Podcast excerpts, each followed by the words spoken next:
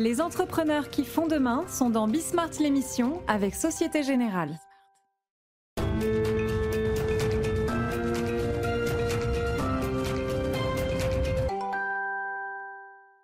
Salut à tous, euh, Bismarck, Bismarck l'émission. Euh, on est donc de, retour pour euh, une heure autour de, encore une fois, ce qui nous arrive, le choc, l'économie de confinement, vous appelez ça comme vous voudrez.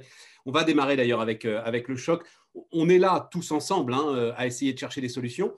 Euh, notamment, on a beaucoup parlé euh, du commerce. Et puis, de temps en temps, il faut quand même prendre la mesure de ce qui se passe. Et c'est pour ça que Dimitri, que vous voyez là, Dimitri Pivot, fondateur, alors pour le coup, d'une d'une association au titre très intéressant qui s'appelle Second Souffle. C'est pour ça qu'il est là et, et on va démarrer avec lui. Ensuite, alors ensuite, pour le coup, une interview, je vous le dis très très vite comme ça, après laquelle je cours depuis des semaines, en fait depuis le premier confinement. Vous avez tous réalisé, sauf si vous êtes euh, dans le secteur, mais vous avez tous réalisé l'importance de l'emballage. Si on m'avait dit avant le premier confinement que l'emballage était un secteur essentiel, mais j'aurais éclaté de rire. Et tout à coup, on découvre que s'il n'y a pas d'emballage, il n'y a tout simplement pas de produit.